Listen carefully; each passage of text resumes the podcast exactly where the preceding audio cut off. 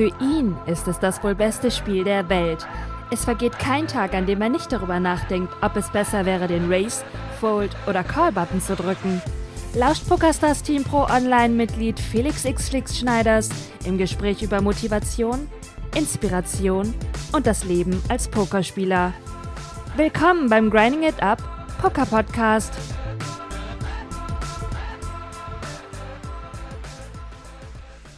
Einen wunderschönen guten Tag, liebe Podcast-Hörer. Hier ist der Flix. Es ist mal wieder Zeit für unseren wöchentlichen Podcast. Und heute gibt es wieder eine neue Folge der Grind University, denn wie immer haben wir Mittwoch bei uns immer einen festen Termin, 11.11 Uhr .11 auf Twitch TV slash xflix. Streame ich für euch live die neueste Folge der Grind University, bei der ihr mit mir zusammen über wichtige Pokerthemen, über Fachterminologie und über ganz bestimmte Pokerstrategien fachsimpeln könnt. Ich erkläre euch immer wieder Fachbegriffe, beantworte eure Fragen und gehe wichtige Themen mit euch durch, die besonders auch für Einsteiger, aber auch für Fortgeschrittene und für Profis interessant sein können. Und dieses Mal hat sich alles um das vermaledeite Mathe-Thema Pododds und Outs gedreht. Ich glaube, viele von euch werden jetzt erstmal ganz laut aufstoßen und sagen, ah ja, das mit den Pododds und mit den Outs und mit der Pokermatte, das ist bei mir nicht so weit her. Mathe habe ich eh nicht so gut gekonnt in der Schule, da war ich nie gut drin. Ich halte das für ziemlich ein Bullshit. Ich glaube, jeder von uns ist gut in Mathe und da werdet ihr auch gleich ein bisschen was zu in meiner neuesten Grind University Folge hören.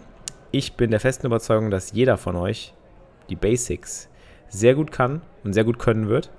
Hoffentlich, nachdem er diesen Podcast gehört hat, aber generell auch, wenn ihr einfach ein bisschen euch damit beschäftigt, auseinandersetzt und so die Faustregeln einfach lernt. Denn es ist nicht wirklich schwer. Ja, ihr müsst euch einfach nur daran gewöhnen. Pokermatte ist recht basic und wenn man so ein grundlegendes Verständnis dafür entwickelt, dann kann man das in sein tägliches Gefühl beim Grind einfließen lassen und das hilft einem dabei, bessere Entscheidungen zu treffen. Und äh, wenn es nicht hilft, könnt ihr immer noch hinterher die Session analysieren und könnt zumindest mit einem guten Gewissen sagen, ihr habt eine Hand mathematisch korrekt gespielt. Und das ist immer wichtig, denn das boostet die Confidence. Ja? So, und bevor wir jetzt loslegen, will ich natürlich ganz kurz noch einen Shoutout an meine Sponsoren raushauen. Erstmal an den größten Sponsor PokerStars, die weltweit größte Online-Poker-Plattform und Schule, auf der ich tagtäglich spiele. PokerStars ist ein Online-Poker-Anbieter, mit dem ich schon seit 2013 zusammenarbeite. Ich spiele schon seit 2008 auf PokerStars und damals eben professionell begonnen, auch auf PokerStars zu spielen. Ich habe die PokerStars School aufgebaut, bei der könnt ihr auch mal vorbeischauen. Bei der PokerStarsSchool.de findet ihr viele hilfreiche Einsteigerartikel und auch viele Möglichkeiten, kostenlose Turniertickets abzugreifen. Das dazu. Und natürlich möchte ich auch nochmal an dieser Stelle Much Better erwähnen, meinen zweiten größten Sponsor, ein E-Wallet, mit dem ihr kontaktlos unterwegs bezahlen könnt, eine gratis Mastercard bekommt. Das ist ein Ladekonto und es ist gesichert durch eine App mit Gesichtserkennung. Das heißt, jede Bezahlung wird euch auch sofort angezeigt über die App und ihr könnt das kontrollieren über die App und ihr könnt die App aufladen, entladen und so weiter und so fort. Ihr könnt damit auch auf PokerStars ein- und auszahlen. Das ist das Schöne und das geht relativ zügig und gebührenfrei. Das ist das Coole. Die Links zu PokerStars und zu Much Better findet ihr in der Beschreibung von meinem Podcast. Oder eben, wenn ihr auf Twitch TV slash xflix vorbeischaut, würde ich mich auch freuen, wenn ihr da einfach mal in den Chat Ausrufezeichen PokerStars oder Ausrufezeichen Much Better eingibt. Das zu meinen Sponsoren. Schluss mit der Werbung. Jetzt geht's los mit der heutigen Podcast-Folge zum Thema Pododds und Outs und das Ganze, was euch am Pokern immer so Angst macht, die Mathematik. Aber Leute, glaubt mir, ihr braucht alle ein bisschen Mathe, um besser im Pokern zu werden. Und ihr könnt das. Also habt keine Angst, ich führe euch jetzt ganz, ganz langsam und zaghaft und vorsichtig an die Materie ran. Also viel Spaß dabei bei dieser Folge der Grind University und ich freue mich, wenn ihr immer mal live dabei seid, immer mittwochs um 11.11 Uhr auf Twitch TV slash xflix. Viel Spaß jetzt mit Poker, Odds, Outs und Mathe. Los, liebe Freunde, Twitch Poker Training, Grind University. Einen wunderschönen guten Morgen. Es ist Mittwoch, 11.11 Uhr. Das bedeutet, es gibt wieder einen neuen Kursus in der Grind University. Herzlich willkommen an alle, die gerade eingeschaltet haben, hier live auf Twitch Die ganze Sendung gibt es auch immer hier in der Videosektion nochmal zum Nachschauen, haben wir gehighlightet. Und wird es auch immer als Podcast zum Hören geben auf meinen Podcast-Plattformen Grind Poker Podcast auf Spotify, auf Soundcloud und auf iTunes. Jede Woche, jeden Mittwoch behandeln wir hier in der Grind University ein neues Poker-Thema. Meistens ein Thema, das viele von euch vielleicht kennen oder auch schon mal gehört haben, aber vielleicht auch nicht so ganz gecheckt haben. Ähm, viele Fachbegriffe gibt es ja beim Pokern immer wieder und alle, die so neu zum Pokern dazustoßen, aber auch die Alteingesessenen wissen teilweise nicht mal, was diese einzelnen Begriffe überhaupt bedeuten oder wie man mit ihnen umgeht, geschweige denn, wie man mit ihnen rechnet weil vor Mathe haben ja sowieso immer alle direkt so Schiss. Ja, das ist ja so aus der Schulzeit immer schon so Trauma, ist immer schon so, nein, Mathematik, oh mein Gott, fuck, da hatte ich immer eine 5, da habe ich immer abgeschrieben, habe ich immer geschwänzt, hatte ich keinen Bock drauf. Alle sagen immer, ich kann kein Mathe. Meine Theorie ist, ich habe ja äh, den Shit studiert, ähm, ihr könnt alle Mathe. Ihr habt nur Schiss davor und ihr habt es nicht richtig beigebracht bekommen und ihr hattet wahrscheinlich irgendeinen uninspirierten, gelangweilten Lehrer, der einfach gar keinen Bock auf seine Scheiße hatte. Und das ist immer schlecht. Das sind immer schlechte Voraussetzungen. Bam! Hier gibt es einen Stufe 3 Sub zum Start. Oh, das ist aber ein geiler Start. Mein Sponsor-Patch ist auch schon so ein bisschen am Abfallen. Ja, es wird alles ein bisschen dünner, Leute. Äh, die Kohle wird knapp die Patches kleben nicht mehr richtig. Ich muss immer alte Patches benutzen. Danke für den Stufe 3 Sub, der hält mich noch mal ein bisschen über Wasser. Danke Setos für den Stufe 3 Sub für den zweiten Monat. Vielen, vielen Dank für den Support. Nein, war nur Spaß. Tritiki hat auch noch einen Sub verschenkt. Oh, das geht aber gut los. Ey, Dankeschön. Vielen, vielen Dank, Tritiki, für den Support. Auch hier wird ein Sub verschenkt an Gapone. Herzlich willkommen bei uns im, äh, in der Grind University. Morgens sind wir immer die Grind University. Deudera auch mit dem 13 Monate Resub. Schön, dass ihr euch alle immatrikuliert habt. So nennen wir uns jetzt hier morgens. Immatrikulation. Ja, wunderbar. Einen wunderschönen guten Morgen hier. Ähm, bevor ich jetzt loslege mit dem heutigen Thema, das Thema ist Pot-Odds, Outs und Pokermathematik. Wir werden uns genauer damit beschäftigen, wie das genau mit den Pot-Odds aussieht. Was sind Pot-Odds überhaupt? Kann man die essen?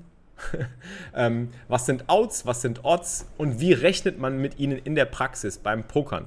Und braucht man den ganzen Scheiß überhaupt, um profitabel Poker zu spielen? Da danken, ich sag euch, da sagen sich jetzt sowieso der Hälfte, die Hälfte der Zuschauer sage ich, Potterts und Outs habe ich gehört, äh, aber brauche ich alles nicht. Ich mache einfach nach Gefühl. Ich spiele mal nach Bauchgefühl jeden Tag. Das ist mir egal. Mathematik interessiert mich nicht. Ich glaube nicht, dass man diese Mathe braucht beim Pokern. Ich weiß genau, ich kann mich auf mein Bauchgefühl verlassen. Ja, lasst euch gesagt sein, ihr habt Recht und Unrecht zugleich. Bauchgefühl ist auch wichtig, aber das Bauchgefühl kommt nicht von ungefähr beim Pokern. Das Bauchgefühl kommt, wenn ihr viel Erfahrung gesammelt habt und wenn ihr Spots oft gespielt habt. Und auch da kann es sehr wohl helfen, dass man die Pokermathematik versteht, begreift und als Grundlage nutzt. Und äh, sie hat mir immer am meisten geholfen beim Online-Pokern vor allen Dingen. Beim Live-Pokern kann man anders argumentieren. Beim Online-Pokern ist es ganz, ganz wichtig, wenn ihr keine Infos über die Gegner habt, dass ihr stets mathematisch korrekte Entscheidungen trefft und da auf der sicheren Seite seid. Und darum geht's. Das ist das Thema heute. Pokermathematik, Odds und Outs die werden wir heute besprechen. So, jetzt gebe ich erstmal eine Runde Shoutouts hier im Chat. Erstmal schön Tag im Chat sagen, hier Full Circle Stopper schleicht sich heimlich in die letzte Reihe. Das ist richtig so, du bist eh kein Sub, das ist, du bist gar nicht immatrikuliert, du dürftest gar nicht hier sein. Ich bin echt, ich bin langsam wirklich sauer, Full Circle Stopper, aber gut, gut, das ist eine andere Sache. Hinten, letzte Reihe, das ist dein Platz, sehr gut.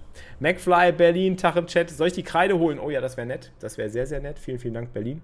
Ähm, Seth, Scoopy, Scop Roby, Scop Roby, nicht Scoopy.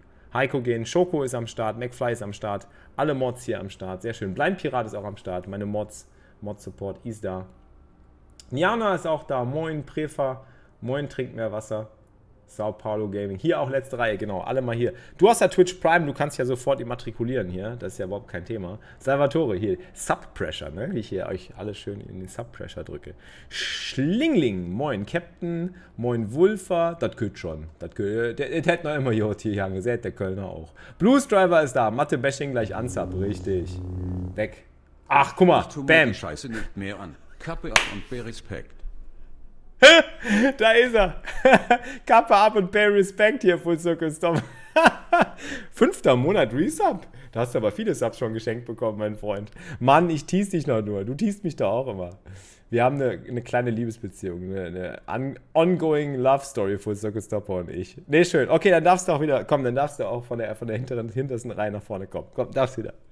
Sehr gut. Jodel Anita, ist die Vorlesung zu diesem Poker? Ja, Sie sind hier richtig, Jodel Anita. Kommen Sie rein, setzen sich in. Bias Deudera, moin Fantasia, moin Podchecker, moin moin Vogelpeters, Tag Chat. Mir, moin. Boah, alle am Start hier. Alle wollen sie lernen, lernen, lernen. Mickfake, oh, Mann, danke dir für den Sub an der Haag. Ich wollte mich noch bei dir melden. Sorry, Mann, ich hab's ganz vercheckt. Ich werde dir noch eine Nachricht schreiben, Mickfake, keine Sorge. Ich habe momentan einfach immer, uh, bin am Rotieren. Gestern war ich den ganzen Abend noch am Abige. Ähm, auch nachher habe ich irgendwie Calls, dann nachher wird gegrindet. Ich habe eine geile Nachricht vielleicht für euch später, ähm, was EPT Barcelona, Barcelona angeht. Aber dazu mehr später. Ähm, oh, Grippe im Bett. Ach, bei Sommergrippe. Ach du Scheiße, mein Gott. Ähm, mit Mathematik zieht man halt Zuschauer. Ja, Christoph, so muss das sein. Ich finde, Mathe ist ein wichtiges Thema. Wollten Sie nicht noch die Hausaufgaben kontrollieren? Wir sind ja in der Uni, ihr müsst eure Hausaufgaben nicht machen, das ist mir egal. Ihr müsst am Ende die Prüfung bestehen, das ist das Wichtigste. Deswegen, mir ist das, mir ist das Bums als Professor, ich stehe hier an der Tafel, ich mache meine Vorlesung, ich will Ruhe im, im Vorlesungssaal, ich will, dass hier keiner zu spät kommt. Das ist alles, was zählt. Der Rest, mir egal. So, der Haag, du hast einen neuen Sub geschenkt bekommen. Du bist auch immatrikuliert. So, bei der Arbeit muss ich krankheitsbedingt passen, aber dafür dann mal was lernen, Erjador. Herzlich willkommen. Pokerici, Tag im Chat. Kein Shoutout für mich. No hate, Pokerici, aber Shoutout ist da. Xylit, moin. Volvik, moin. Alter, es kommen ganz viele Leute rein hier. Ist ja Wahnsinn. Katrinka ist auch am Start. Guten Morgen. Einen wunderschönen guten Morgen. Gerade rechtzeitig. Salvatore ist am Start. Boah, das geht ja richtig ab hier schon. Wahnsinn. Was ist das denn? Ja, jetzt haben wir schon zu Beginn der, der Vorlesung fast 300 Zuschauer. Ich stelle mir gerade einen Vorlesungssaal mit so 300 Leuten vor. So. Herzlich willkommen. Ich brauche hier noch so ein Mikro. Ich brauche echt, ich wollte mir eh so, das mache ich jetzt auch. kann mir jemand, könnte mir jemand von euch, Hallo Tini, Sniffy, Thomas Tom, Zappel, Alter, ihr seid ja alle da. Wahnsinn. Was für ein Support. Leute, kann mir jemand irgendwie so ein Head-Mikro empfehlen, was ich mir, also könnte mir jemand so irgendwie bei Amazon mal oder irgendwo eins raus. Ich habe keinen Plan. Ich habe mich informiert und geschaut. Ich habe kein richtiges gefunden. Ich war bei Mediamarkt und so weiter. Ich will hier so ein, so ein Mikro haben, was man sich ans Ohr stecken kann, was über, weiß ich nicht, Bluetooth oder sonst was oder, oder Wireless einfach verbunden ist mit meinem Rechner, sodass man mich, wenn ich dann irgendwie hier an der Tafel bin, besser hören kann. Ich weiß nicht, vielleicht habt ihr da irgendwie einen Tipp oder kennt da jemand was. Head-Mikro und Laserpointer wäre auch eine geile. Ja, ohne Witz, aber ich meine das, ich mein das ernst. Ich meine, das, das ist echt eine gute Idee. Weil wenn ich mich umdrehe, dann ist der Sound schlechter. Hallo. Hallo. Hallo. Hallo. Du meinst eine Funke? Genau. Papa Platte hat ein gutes. I don't know, wie das heißt. Da muss ich den mal fragen, vielleicht. Du schläfst unten im Doppelbett, sage ich dir Stimmen voraus. Alles klar. Ja, wir machen ja in Barcelona ein, ein, ähm, eine, ein Grindhouse. Ne? Machen wir ein Grindhouse in Barcelona? Wer ist dabei? So, gut. Also, wenn ihr Bock habt, Razer Kraken. Das ist aber so ein fettes Teil, ne? Razer sind ja immer die Fettteile. Ich will so ein ganz entspanntes, was einfach nur hinterm Ohr klemmt. Es darf nicht so ein fettes Headset sein, weil das, das nervt. Wenn du so ein fettes Headset auf die Ohren hast und dann irgendwie hier so eine Teil, das. Ne, Gut, Freunde. Zweites Mic an der Tafel, das wäre auch eine Idee, aber. Äh. So, jetzt geht's los. Freunde, fangen wir an mit was ganz Einfachem. Was sind Outs? Wer weiß, was Outs sind beim Pokern? Wer hat schon mal was von Outs gehört? Kann man vielleicht auch essen. Ich habe ein paar Beispiele vorbereitet, was Outs angeht. Ähm, Outs sind im Endeffekt, könnt ihr schon mal gerne, fragt bei den Rocket Beans, das ist eine Idee. Outs, was sind Outs? Outs, ouch. Autsch, Autsch. Ich habe hier ein kleines Beispiel schon mal vorbereitet. Das werden wir später nochmal genau durchgehen. Oats, mm, lecker Oats. Oats sind sehr, oh, Haferflocken. Oh, I love Haferflocken. So geil. Beste. Die Karten, die wir brauchen, um eine bestimmte Hand zu completen. Genau, oder anders gesagt, das sind einfach die Karten, die unsere Hand verbessern können, gegenüber einer Hand, die aktuell höchstwahrscheinlich die bessere ist. Also eine Hand, die aktuell besser ist. Wir gehen davon aus, der Gegner hält eine Hand, die besser ist. Und wir haben eine Hand, die aktuell noch nicht gut genug ist, um die gegnerische Hand zu schlagen.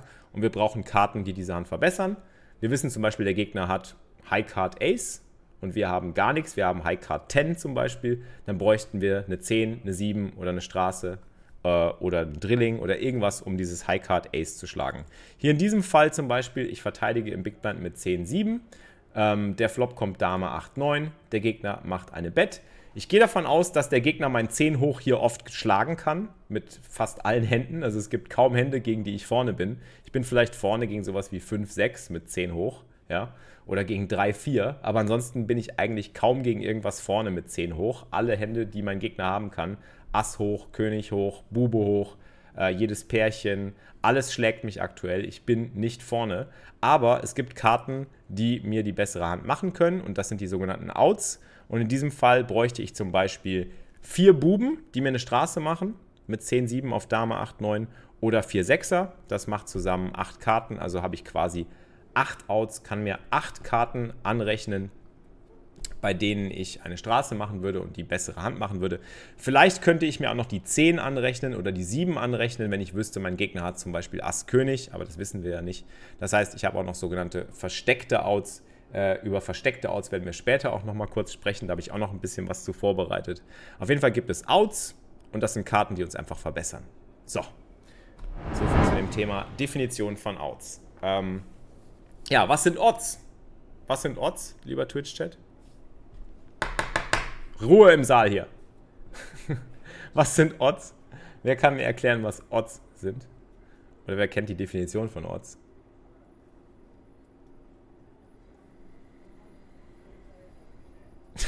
Jan Pillermann-Otze. Äh, die Quoten oder die Gewinnwahrscheinlichkeiten, genau. Odds ist eigentlich zu Englisch einfach nur die Übersetzung. Die, Engl die, die Übersetzung zum englischen Wort Odds sind einfach nur die Wahrscheinlichkeiten oder äh, ja, die Chance, dass sich unsere Hand verbessert. Also die Chance oder die Wahrscheinlichkeit, dass unsere Outs uns die bessere Hand machen. Das sind sozusagen die Odds. Ja, das ist einfach die Gewinnwahrscheinlichkeit, die wir im Endeffekt haben. Nicht zu verwechseln mit Equity. Equity haben wir auch schon besprochen. Aber Odds sind einfach in der Verhältnismäßigkeit ausgedrückt, in der Wahrscheinlichkeit ausgedrückt, ähm, so und so oft Quoten quasi. Also zum Beispiel, ich weiß, dass, wenn ich mir jetzt hier diese Hand nochmal anschaue mit 10, 7 auf Dame 8, 9, äh, meine Hand verbessert sich ähm, in, äh, ja, ich weiß, dass ich 4 Zehner oder 4 Siebener brauche. Das sind also quasi äh, 8 Outs, die ich mir anrechnen kann. Und bei 8 Outs kann ich zum Beispiel ausrechnen, wie die Quote oder wie die Wahrscheinlichkeit ist, dass auf zwei Karten jetzt noch genau diese Karte kommt, also dass eine von diesen Karten kommt, jeder, also jeder Bube oder jede 6. Und das Ganze kann ich berechnen. Das sind Gewinnquoten. Und das will ich euch zeigen. Und da will ich euch so ein paar typische äh, Odds, die man beim Pokern benutzt, einfach vorführen. Äh, will, einfach, will einfach, einfach mal so eine Liste machen. Es gibt, also im Endeffekt muss man sich einfach so gewisse, gewisse Gewinnwahrscheinlichkeiten einfach merken, ähm, wie viele Karten man braucht. Es gibt da auch eine sogenannte Faustregel, über die haben wir auch schon gesprochen beim Pokern. Ähm, man nimmt die Zahl der Karten, die einen verbessert, zum Beispiel die Zahl der Karten. Äh, als Faustregel würde ich zum Beispiel erstmal anfangen. Die erste Faustregel wäre die Zahl der Karten, die ich mir als Outs anrechne. Jetzt hier auf dem Flop zum Beispiel. Das wären äh, jeder Bube, jede sechs, das sind acht Stück. Ähm, die mal 2 gerechnet, das kommt ungefähr hin. Die mal 2 plus, plus irgendwas, ich glaube mal 2 plus 2 oder sowas. Wie ist die Faustregel für, für, für Odds? Faustregel, Poker, Odds. Ähm, was haben wir da? Die Zahl der Outs plus 2 war das, glaube ich. Oder? Wo haben wir es jetzt? Guck mal gerade sehen wir die Faustregel hier irgendwo noch. Mal diese Werbung, wenn ich google. Plus 2 plus, äh, mal 2 plus 2, genau ist die Faustregel. Äh, mal 2 plus 2. Vorbereitet der Professor hier. Wunderbar. Also wir haben zum Beispiel in diesem Beispiel hier ähm, 8 Outs, das heißt wir rechnen mal 2 plus 2, hätten dann also 18%, also Gewinnwahrscheinlichkeit 18%. Ja, und das kann man eben umrechnen, wenn man sich das überlegt, das sind 18% und das das, was verbleibt von den 18% also in 18% der Fälle machen wir die beste Hand und in äh, 82% der Fälle bleiben wir auf, unseren, äh, auf unserem 10 hoch sitzen. Ja? Und das kann man natürlich auch in einem Verhältnis ausdrücken. Also in 18% der Fälle mache ich die beste Hand, in 82% der Fälle mache ich sie nicht. Ich runde jetzt einfach mal auf, ich mache es ein bisschen einfacher, damit da nicht irgendwie so viele blöde Zahlen da stehen. Ich mache mal 20 und 80. Also in 20% der Fälle verbessere ich mich von Flop auf Turn und in 80% der Fälle mache ich das nicht. Das bedeutet, ich habe hier die 20 geht wie oft in die 80? Richtig, insgesamt. Also hier steht dann quasi, äh, haben wir jetzt 4 zu 1 oder 5 zu 1? Das wäre äh, 4 zu 1. 4 zu 1. 4 zu 1. 4 zu 1. 4 zu 1. 4 zu 1. Natürlich ist das 4 zu 1, nicht 5 zu 1. So, das heißt, die Odds stehen äh, ähm, 4 zu 1, dass ich mich verbessere. Ist das richtig? Open-Ended Straight Draw? Sind die bei 5 zu 1? Ja, wir runden einfach auf, ist egal, 18. Normal sind wir bei 5 zu 1. Wären wir 5 zu 1? Ne, 4 zu 1. Machen wir, machen wir 4 zu 1. Wir sind 20, 80. Wenn wir 18, wenn wir 18 Prozent haben, warte mal gerade, das dann 5 zu 1. 82 durch 18. Das passt 5 mal rein, ne? So, Pi mal Daumen, ja, 4,5 aufgerundet. Ja, okay. Pi mal Daumen aufgerundet, weiß ich auch nicht. Egal. Wurscht. So. Gut, auf jeden Fall. Ähm, haben wir 8 Outs sind 17 Prozent. Okay, müssten wir eigentlich weniger rechnen. Ja, machen wir es genau. Okay. Okay. Gut, ich wollte es euch nur einfach machen. Nehmen wir die 17 Prozent, dann haben wir hier 83 Prozent. Das wären dann natürlich 5 zu 1. So. Ja. Also bei einem Open-Ended Straight Draw ist natürlich ein blödes Beispiel. Ähm, wenn man es so genau rechnen will, dann nimmt man halt äh, die 17 geht in die 83 irgendwie 5 mal rein, dann hätten wir 5 zu 1. Also 5 zu 1 wäre quasi wäre eine Verhältnismäßigkeit. Also wir haben äh, 17 mal, also wir haben die 17, die ist einmal da und in die 83 geht die 5 mal rein. Das heißt, zusammen bildet das 100 Prozent. Also das hier sind quasi die 100 Prozent, die wir brauchen. Ja, mathematisch gesehen 83% der Fälle bleibe ich auf meinem 10 hoch sitzen und in 17% der Fälle verbessere ich mich. So sieht's aus. So, und so kann man das halt in, in das sind Odds. So drückt man das aus, quasi in der, in der Verhältnismäßigkeit. Ähm, warum man das macht, das werden wir gleich sehen. Das hat eine Bewandtnis. Äh, damit kann man rechnen, damit kann man auch praktisch rechnen beim Pokern. Und äh, das will ich euch so ein bisschen näher bringen. Und jetzt will ich euch erstmal so ein paar typische Grundwahrscheinlichkeiten oder, oder Pot-Odds geben, die man sich so merken sollte. Ähm, dann habt ihr ein paar Faustregeln. Also zum Beispiel, angenommen, wir haben einen Gutshot, einen Gutshot Straight Draw. Also Gutshot Straight Draw bedeutet, wir brauchen vier Karten. Also wir haben vier Outs. Ja? Das ist mal die Zahl der Outs. Ich schreibe mal die Zahl der Outs immer hier hin. Kann man immer ins Verhältnis setzen. Die Zahl der Outs und dann die Odds. Okay? So, machen wir mal eine, legen wir mal eine Tabelle an. Bei einem Gutshot Straight Draw, wenn wir auf eine Straße ziehen, wo quasi nur vier Karten uns eine Straße machen, ich zeige euch mal was, das ist jetzt irgendwie ein, na, das ist eigentlich kein so tolles Beispiel, weil uns das nicht wirklich eine gute Straße macht. Aber die Hand habe ich vorbereitet. Also das ist eigentlich ein schlechtes Beispiel. Wir haben hier 8, 9 und eine 10 macht uns eine Straße. Aber mit der 10 sind wir natürlich nicht glücklich, weil der König dem Gegner eine höhere Straße machen würde. Ähm, ist aber nicht schlimm. Da kommen wir später noch zu. Das ist ein perfektes Beispiel, um auch zu, zu erklären, dass manche Outs keine Outs sind. Also äh, hier würden uns vier Karten eine Straße machen. Nur vier Karten machen uns eine Straße. So, wie sehen da die Pot-Odds aus? Wenn wir vier Karten haben, die uns helfen, wie ist die Wahrscheinlichkeit? Was weiß der Twitch-Chat hier? Wie ist die Wahrscheinlichkeit dafür? Muss ich zum Abmalen das Blatt längs oder quer nehmen? Das ist mir egal. Ihr könnt einfach. Heute macht man doch eh Foto. Du musst doch nicht abmalen. Du machst doch Foto mit Handy. Da sitzt du in der Vorlesung und machst einfach nur Foto von allem. Genau, man kann ungefähr sagen, äh, bei vier Outs stehen die Pot-Odds. Wir haben 9%, dass wir uns verbessern. Also können wir sagen, dass wir ungefähr 10 zu 1 mit Odds da stehen. Also es wären 9%. In 9% der Fälle, also von, das wäre übrigens die Verbesserung von, äh, von ich, muss, ich rede jetzt gerade von der Verbesserung von, von äh, Flop auf River, also wenn wir alle Karten sehen können. Wir müssen natürlich alle Karten sehen können. Ähm, wenn wir nur von einer Karte auf die nächste schauen, äh, Entschuldigung, das ist von einer auf die nächste, nicht von Flop, das ist von Flop auf Turn. Wenn wir jetzt von einer Karte äh, auf den River gucken, also beide Karten ähm, zu, zu sehen bekommen, dann verdoppelt sich das Ganze. Dann wäre das zum Beispiel, ich müsste da vielleicht noch eine Spalte einfügen, Sekunde, mach das mal gerade. Das ist vielleicht einfacher. Machen wir hier mal Odds von Flop bis äh, von Flop auf Turn und dann noch Odds von Flop bis River. Also wenn ich alle Karten zu sehen bekomme, dann habe ich natürlich zwei Chancen, zwei Karten. Wenn ich zwei Karten zu sehen bekomme, dann verdoppelt sich meine Chance. Dann steht es bei 5 zu 1. Bei einer Karte nur 10 zu 1.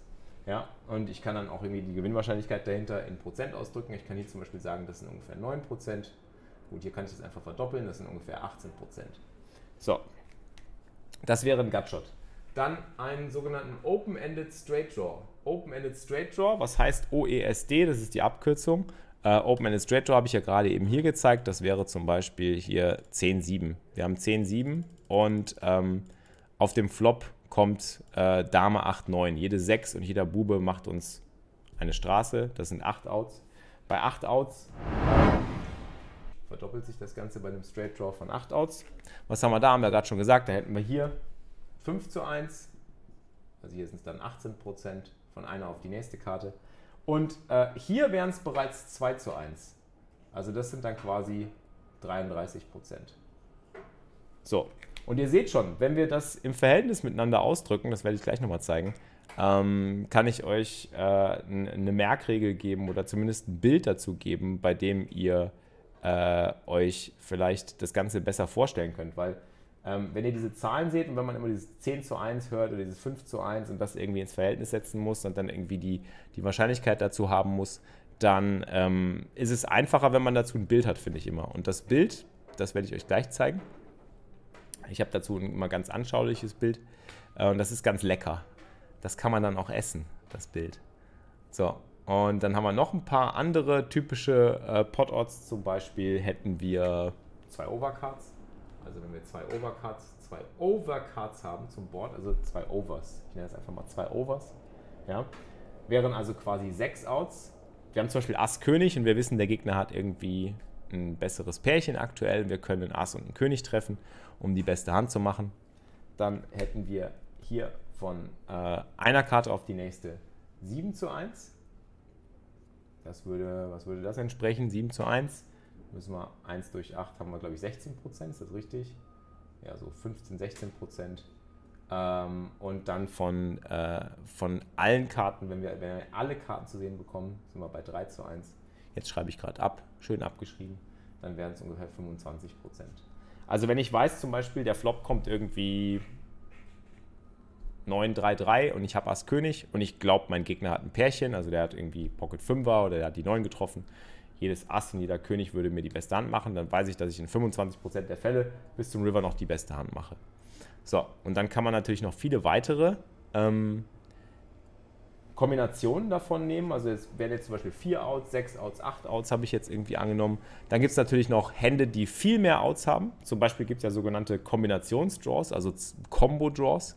Combo-Draws wäre zum Beispiel, wenn ich jetzt sage, ich habe einen Open-Ended Straight Draw und ein Flush Draw oder ein Straight Draw. Äh, ein, ein, ein, ein Open-Ended Straight Draw und ein Straight Draw. Das ist auch sehr geil.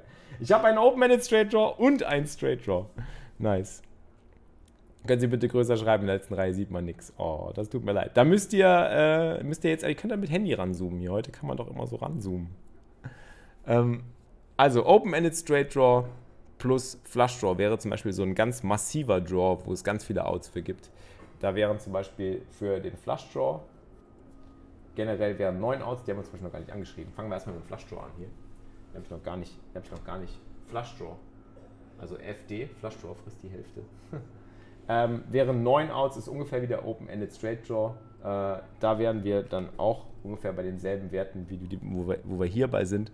Äh, beim Flush Draw hätten wir zum Beispiel, ähm, äh, wo wir hier sind, hätten wir hier zum Beispiel nicht 5 zu 1, sondern 4 zu 1 von einer auf die nächste. Dann sind wir wieder bei 20 Prozent ein bisschen mehr. Also Flushdraw hat, ja, Flushdraw hat ja 9 Outs und hier wären wir auch wieder ungefähr bei 2 zu 1. Also man kann sich einfach generell merken, man sollte sich eigentlich, eigentlich nur so generell so, so ein paar Wahrscheinlichkeiten merken, ist so mit einem, ähm, mit einem Open-Ended Straight Draw und einem Flush Draw hat man immer so ungefähr 33% Gewinnwahrscheinlichkeit.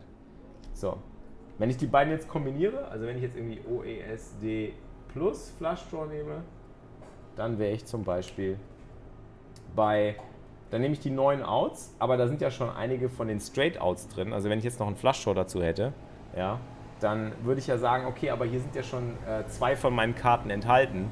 Das heißt, es sind im Endeffekt nur sechs plus die neun, also habe ich 15 Outs. Man denkt jetzt normalerweise, ja gut, wenn ich hier Flush-Outs habe und wenn ich Open-Ended-Outs habe, dann muss ich ja nur zusammenzählen, habe ich 17. Aber stimmt ja nicht. Hier, die Straßen-Outs sind ja auch gleichzeitig meine Flush-Outs. So, und äh, dementsprechend habe ich dann 15. Und bei 15 Open-Ended Straight Draw plus Flush Draw hätten wir, lass mich nicht lügen, habe ich es richtig aufgeschrieben? Von einer auf die nächste sind wir bei 2 zu 1. Also 33 Prozent ungefähr. Und hier wären wir bei 1 zu 1. Also es ist irgendwie 50-50. Ist quasi ein Coinflip. Das heißt, wenn ich weiß, dass mein Gegner eine aktuell bessere Hand hat und ich habe und ich habe ein, äh, ein Open-Ended Straight Flush Draw, also ich habe einen Open-Ended Straight Draw plus einen Flush Draw, dann weiß ich ungefähr, dass ich mindestens 50% habe. Mindestens. So, die Verhältnismäßigkeit ist hier wichtig. Das Verhältnis 4 zu 1 beschreibt eine Möglichkeit von 20%. Das Verhältnis von 1 zu 4 beschreibt eine Möglichkeit von 25%. Ne, Moment, der Schwabe, du meintest 20%. Genau. 4 zu 1 würde eine Möglichkeit von, du meinst 80% oder 75, ne, 4 zu 1 stimmt ja nicht, nicht 25, 20% ist richtig. 1 zu 4 oder 4 zu 1 bedeutet 20% Gewinnwahrscheinlichkeit. So, das sind aber nur so Basic, das sind so Basic Odds, die muss man sich einfach merken. Das sind einfach Sachen, die merkst du dir einfach. Du willst es einfach in der Verhältnismäßigkeit ausdrücken. Du willst einfach sagen, okay, das ist die Gewinnwahrscheinlichkeit und die Gewinnwahrscheinlichkeit, die will ich irgendwie in einem Verhältnis ausdrücken. Ich weiß ungefähr, äh, in so und so viel Prozent der Fälle verbessert sich meine Hand und in so und so viel Prozent der Fälle verbessert sie sich nicht. Und diese beiden Sachen stelle ich dem gegenüber. Das heißt, da mache ich also in, in, sieben Fällen verbessere ich, in sieben Fällen verbessere ich mich mit zwei Overcuts nicht. In einem Fall verbessere ich mich. Diese Verhältnismäßigkeit kann ich mathematisch ausdrücken mit 16%. Also diese 1 entspricht 16% und diese 7 ist die sogenannte Gegenwahrscheinlichkeit. Okay? Also diese, diese große Zahl ist quasi immer die Gegenwahrscheinlichkeit, dass das nicht passiert, dass ich mich nicht verbessere. Und die 1 ist immer, ich ver also es ist so, die 1 ist immer so, ich verbessere mich. Und die andere Zahl ist immer so, nee, ich verbessere mich nicht, scheiße. Ja? So kann man das ungefähr sich merken. Also wenn 3 zu, 3 zu 1 oder 2 zu 1, 2 zu 1, in zwei Fällen verbessere ich mich nicht und das dritte Mal verbessere ich mich. Ich habe drei Fälle, bei einem verbessere ich mich, bei den anderen beiden nicht. So, und das kann man so richtig schön ausdrücken und das ist jetzt mein Lieblingsding, damit ihr endlich mal eine Merkregel dafür habt. So, das sind jetzt so Sachen, die muss man sich nur merken. Da mache ich ja sogar noch Fehler, wenn ich die aufschreibe. Aber äh, das sind einfach nur so Sachen, die hat man dann irgendwann so Pi mal Daumen Intus. Und das ist jetzt nicht so wirklich das Wichtigste. Das Wichtigste ist eigentlich, dass man sich überlegt, okay, ich habe jetzt eine Verhältnismäßigkeit, zum Beispiel ich habe einen Flush Draw ja, auf dem Flop. Oder ich habe diesen, ich diesen Open-Ended Straight Draw. Ähm, und ich bekomme jetzt hier ähm, in, ich weiß nicht, wenn ich zwei Karten zu sehen bekomme, verbessere ich mich in 33% der Fälle. Also ich verbessere mich einmal und die anderen beiden Male verbessere ich mich nicht. So, das heißt, hier habe ich jetzt die 33%, ja, da verbessere ich mich und in 66% der Fälle verbessere ich mich nicht. So, das ist, die, das, ist das Potters-Verhältnis. 2 zu 1. Okay? So, wie kann ich das jetzt ausdrücken, damit mir das klar wird? Ganz einfach. Ich male mir, und so habe ich mir jetzt immer erklärt, und so kann ich euch, euch das am besten erklären, ich male mir immer einen leckeren Kuchen. Das sind 100 Prozent. Ja, das sind 100 Prozent, die ich mir so als ganzen Kuchen vorstelle. Und äh, dann habe ich hier so ein Stück. Ja, das ist so mein Stück. Das stimmt nicht ganz, das müsste ich vielleicht noch ein bisschen bisschen optimieren. Das sind jetzt nicht, das ist, das ist ein schlecht geschnittenes Stück Kuchen. So, das sind ungefähr 33 Prozent. Das sind meine 33 Prozent und das sind die 66 Prozent. Also kann ich das hier quasi als die zwei Stücke, das sind zwei Kuchenstücke und das ist mein Kuchenstück. Das gehört mir. Hier. Wenn ich meinen Open-Ended Straight Draw habe, habe ich quasi ein Kuchenstück, was mir gehört. Und das sind die anderen beiden Kuchenstücke. So, und wenn ich den ganzen Kuchen essen will, wenn ich den ganzen Kuchen haben will, dann muss ich schauen, dass das, was ich offeriert bekomme mit dem Pot, also das Geld, was mir, was mir, was mir, was im Pot liegt, wenn ich da ein Angebot bekomme, wenn mir jetzt jemand sagt, so, hey, du musst jetzt so und so viel Geld für dieses Stück, für diesen ganzen Kuchen bezahlen. So, ich muss jetzt quasi so mein Stück Kuchen mitbringen zur Party. Da gibt es so einen Kuchen und ich muss mein Stück mitbringen. Und er sagt mir, dein Stück äh, muss so groß sein, damit das da reinpasst. Ähm, und da musst du schauen, äh, ob das wirklich passt, also ob das mathematisch passt, ob der Preis stimmt, den du für den gesamten Kuchen bezahlen musst. Wenn du zu viel für den gesamten Kuchen bezahlst, dann machst du eine unprofitable Entscheidung und dann sind wir äh, wieder bei Minus e.V. Ist der Kuchen auch vegan? Ja, ein veganer Kuchen. Der ist auf jeden Fall vegan. Hier, grün.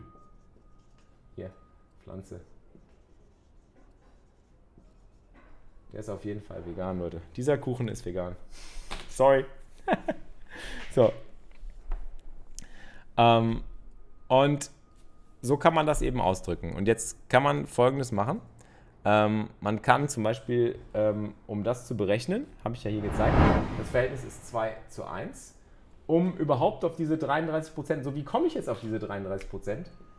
Wie schaffe ich das denn bei dem Verhältnis von 2 zu 1 auf 33 Prozent zu kommen? Ich nehme mir einfach die Merkregel oder ich nehme dieses Kuchendiagramm und rechne einfach immer 1 geteilt durch 1 plus das, was im Pot ist. Also das, was im Pot ist, zum Beispiel, wenn ich jetzt sage, irgendwie, es sind 2 Dollar im Pot. So. Sagen wir mal, es sind 2 Dollar im Pot. So, das sind 2 Dollar. Und ich soll 1 Dollar bringen. So. 2 Dollar sind im Pot, ich muss 1 Dollar bringen. Wäre das korrekt? Wäre das richtig, dass ich dafür diesen Pot von 2 Dollar 1 Dollar bezahle? Mit meinem Open-Ended Straight Draw hier auf dem Flop. Wie sieht das aus? Was sagt, was sagt der Chat?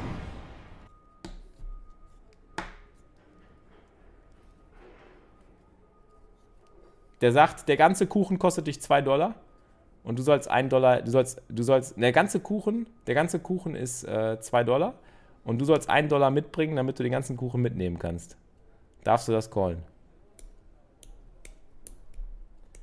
Also, wir haben ja festgestellt, wir verbessern uns jedes dritte Mal. Ja? Zweimal verbessern wir uns nicht, einmal verbessern wir uns. Äh, wir müssen 1 Dollar bringen, um 2 Dollar zu gewinnen. Äh, das heißt, wenn wir das rechnen, oder das mal ausrechnen, wo können wir hier ein bisschen Platz machen? Da.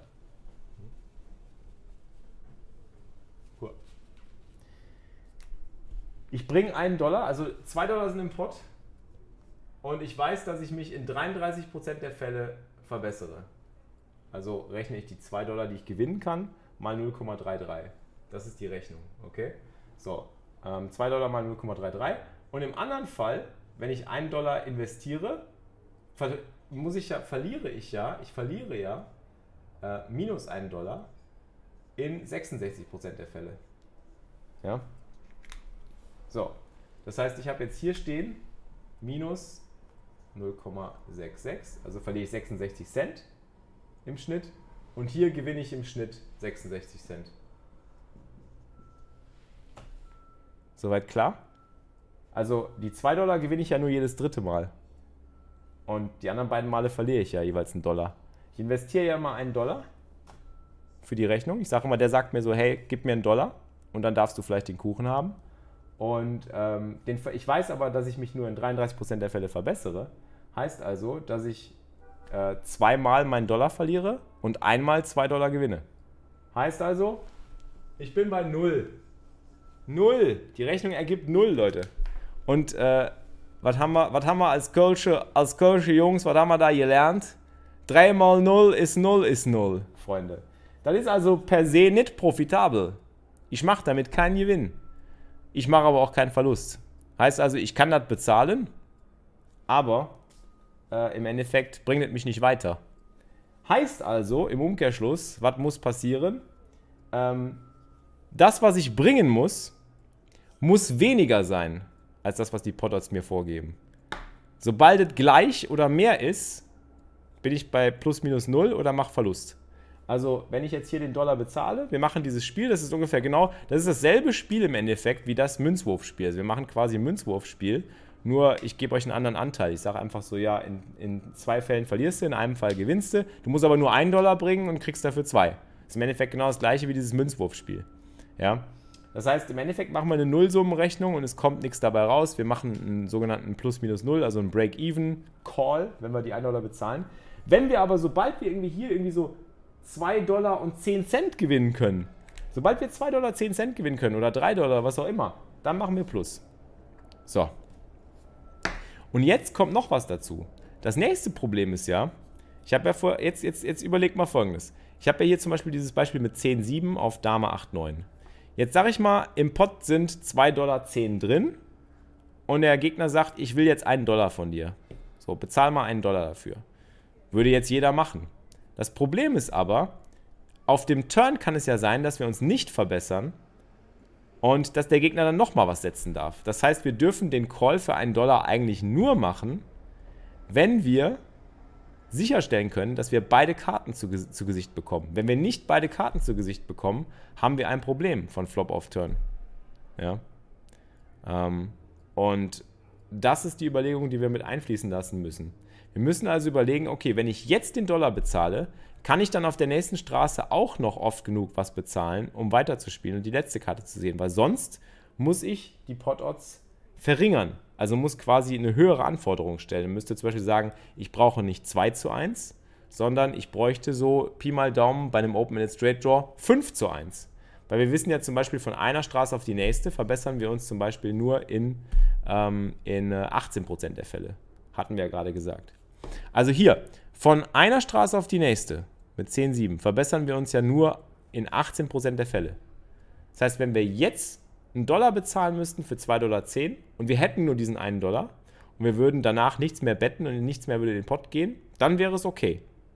Wenn wir aber danach noch mehr Geld ausspielen müssen, das ist ja hier der Fall, also zum Beispiel der Gegner setzt jetzt hier 380 und wir müssten diese 380 bezahlen, dann wäre jetzt die Frage, und das ist jetzt zum Beispiel die nächste Frage an euch, ähm, der Gegner setzt jetzt hier 380 in den Pot von 1150. Ergibt uns also, und das wird hier unten angezeigt beim Hold'em Manager, Pot-Odds von 4 zu 1. Also wir benötigen quasi, was, was Hold'em automatisch macht, ähm, 20% Gewinnwahrscheinlichkeit. Dürften wir diesen Call jetzt machen? Was würdet ihr sagen?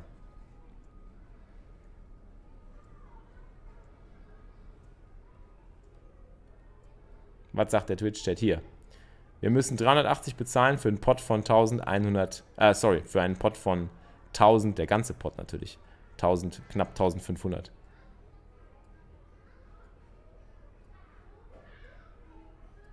Streng mathematisch gesehen dürften wir es nicht bezahlen. Weil ich habe ja gerade gesagt, wir haben eigentlich nur 18% Gewinnwahrscheinlichkeit.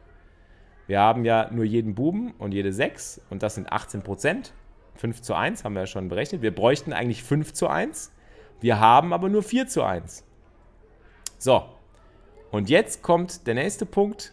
Jetzt kommt der Punkt, wo man beim Pokern sagt, okay, aber es gibt ja noch Chips zum Ausspielen. Ich muss nur 380 bringen und danach habe ich vielleicht noch 2000 Chips, die ich, die, ich, die ich einsetzen kann, um die nächste Karte zu sehen. Oder selbst wenn ich die nächste Karte nicht sehe, wenn ich mich jetzt auf der nächsten schon verbessere, kann es ja sein, dass ich noch mehr Chips gewinnen kann. Und das wäre zum Beispiel dann auch ähm, das wären die sogenannten Implied Odds. Also das wäre das Geld, was man zusätzlich noch gewinnen kann.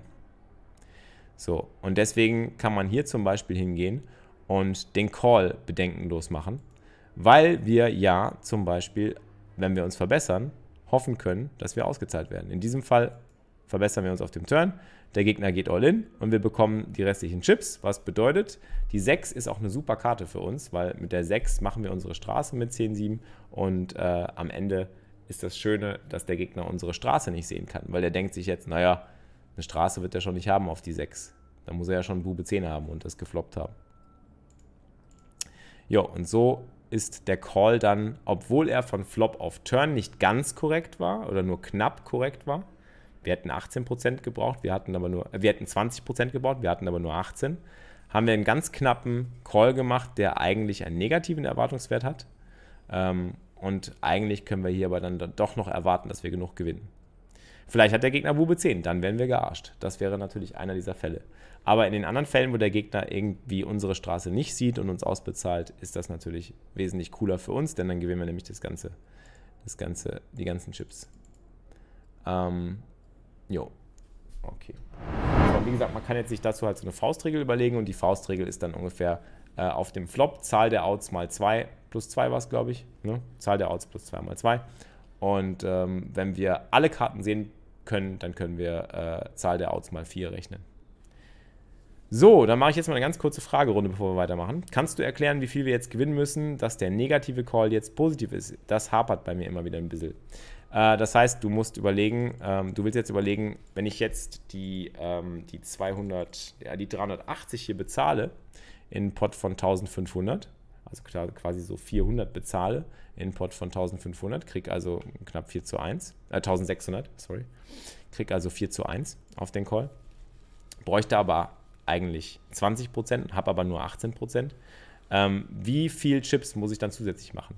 Das kannst du natürlich genau ausrechnen, aber das musst du in der Praxis nicht. Also das ist Quatsch, das genau auszurechnen. Du kannst es überschlagen. Also eigentlich bräuchten wir ja 5 zu 1, wir haben aber nur 4 zu 1. Das heißt, ich müsste jetzt eigentlich nochmal rechnen, dass ich, ich würde jetzt als Faustregel mir überlegen, ich müsste mindestens nochmal 380 Chips auf einer späteren Straße gewinnen, damit sich das für mich rentiert. Also wenn ich jetzt mindestens das nochmal gewinnen kann, wenn ich eigentlich 5 zu 1 brauche, ich habe aber nur 4 zu 1, ist die Differenz ja nur ein Anteil. Und ein Anteil ist ja ausgedrückt hier in dem Teil, den ich bringen muss. Das sind ja 380 Chips. Also muss ich mir überlegen, okay, dann muss ich eigentlich auf einer späteren Straße nur noch, dran, nur noch 380 Chips gewinnen, um Pi mal Daumen auf der sicheren Seite zu sein.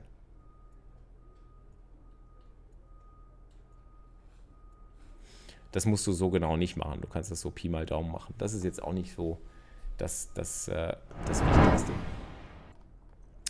Ja, jetzt haben wir hier das Problem, und da können wir direkt das nächste Beispiel machen. Ähm, streng, gemacht, streng genommen dürfte ich diesen Call am Flop nicht machen, wenn der Gegner zu wenig Chips hätte. Das kommt dazu, ja. Genau, wenn der Gegner sehr. Wenn der Gegner, das ist ja genau dieses Beispiel, wenn der Gegner jetzt uns, wenn der Gegner jetzt all in geht, wenn das seine letzten 380 Chips wären, wenn das die letzten 380 Chips des Gegners wären, dann dürften wir den Call nicht machen, weil er dann knapp einen negativen Erwartungswert hat. Wir hätten also knapp einen negativen Erwartungswert, weil wir nämlich 20% brauchen, aber nur 18% haben. Muss ich meinen Betrag nicht auch zum Pot dazu zählen? Sehr, sehr gute Frage, Pokerici, und immer wieder missverstanden. Nein, ihr dürft den Betrag, den ihr einzahlt in einen Pot, niemals als euer eigenes Geld betrachten. Das ist ganz, ganz wichtig. Hier bei diesem Kuchendiagramm. Im Pot sind 2 Dollar oder 2,10 Dollar. Wir müssen 1 Dollar bezahlen. Die 1 Dollar sind etwas, was wir bezahlen. Die gehören nicht zum Pot. Die bezahlen wir, um den Pot zu gewinnen. Okay? Und deswegen gehören die nicht zum Pot. Im Pot ist immer nur das Geld, was im Pot ist. Und das ist nicht unser Geld. Das Geld, was wir dann reintun, riskieren wir ja. Und das verlieren wir ja auch in 33% der Fälle. Und wir gewinnen ja nur das, was im Pot ist, in den anderen Fällen. Also das ist unser Risiko, das ist unser Gewinn. Risk versus Reward. Okay? Und äh, das Risk gehört nicht zum Pot. Sobald du das Risk dann. Und das machen viele falsch. Viele zählen das Risk immer zum Pot dazu und sagen sich, ja, dann kann ich ja callen. Wenn das die letzten Chips sind, ist der am Flop All-In und wir sehen keinen River und können busten, abhängig von unseren Stacks Call. Und wir sehen Turn River können, und können wen busten. Achso, in einem Bounty-Turnier, ja. Aber es wäre trotzdem, äh, hätte trotzdem einen negativen Erwartungswert. Der Call hätte einen negativen Erwartungswert, wenn das die letzten 380 Chips unseres Gegners gewesen wären. Genau. Es muss also sichergestellt werden, dass da noch ein paar Chips dahinter sind. Oder er hätte kleiner setzen müssen. Wenn er irgendwie nur 300 Chips gesetzt hätte, dann hätten wir das callen dürfen. Aber so machen wir oft, und das ist auch ein wichtiger Punkt, wir machen oft am Flop einen Call, der bereits einen negativen Erwartungswert hat per se, von einer Straße auf die nächste.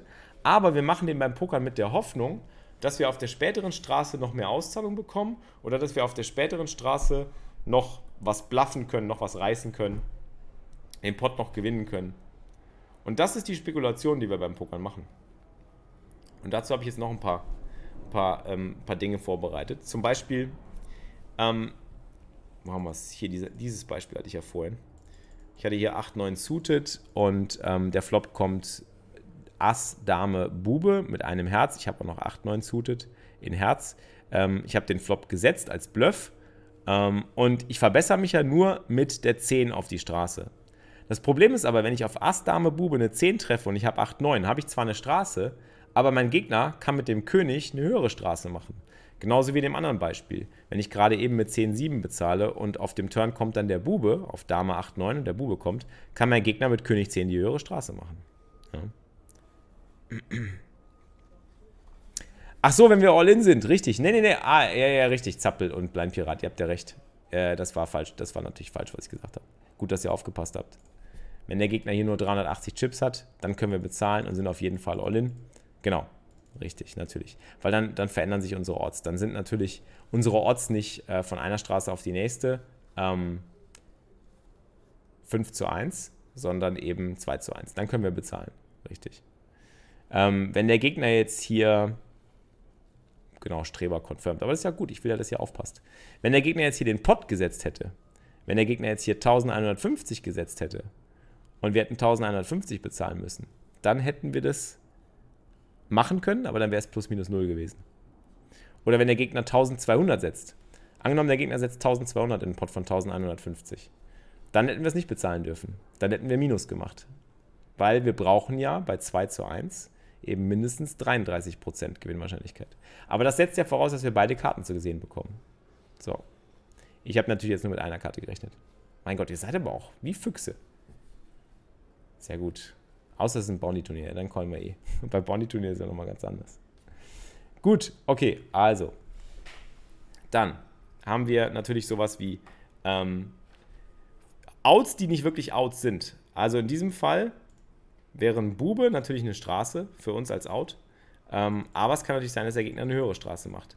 Hier in diesem Fall wäre die 10 auch nicht wirklich ein Out, weil oft macht der Gegner durch die 10 eine bessere Hand und dann haben wir eben nicht die bessere Hand gemacht, obwohl wir denken, wir könnten sie haben. Und das ist halt das größte Problem beim Pokern. Also Outs, die dem Gegner die bessere Hand machen, das nennt man, das sind sogenannte Discounted oder Tainted Outs. Also das sind Outs, die man eigentlich abrechnen muss. Genau. Oder das Umgekehrte davon, äh, die umgekehrte Bezeichnung sind Cleaner Outs. Umgekehrt, auch Outs sind nicht unbedingt Outs, wenn sie die Action einfrieren oder wenn sie Auszahlung verhindern. Also in diesem Fall zum Beispiel verhindert ja eine 10 auch, dass wir ausgezahlt werden. Weil wenn eine 10 kommt und wir haben 8, 9 und das Board ist Ass, Dame, Bube, kriegen wir ja auch unsere Hand gar nicht mehr ausbezahlt. Der Gegner wird ja sehen, ah, da liegt eine Straße, äh, dann schmeiße ich wahrscheinlich lieber weg. So.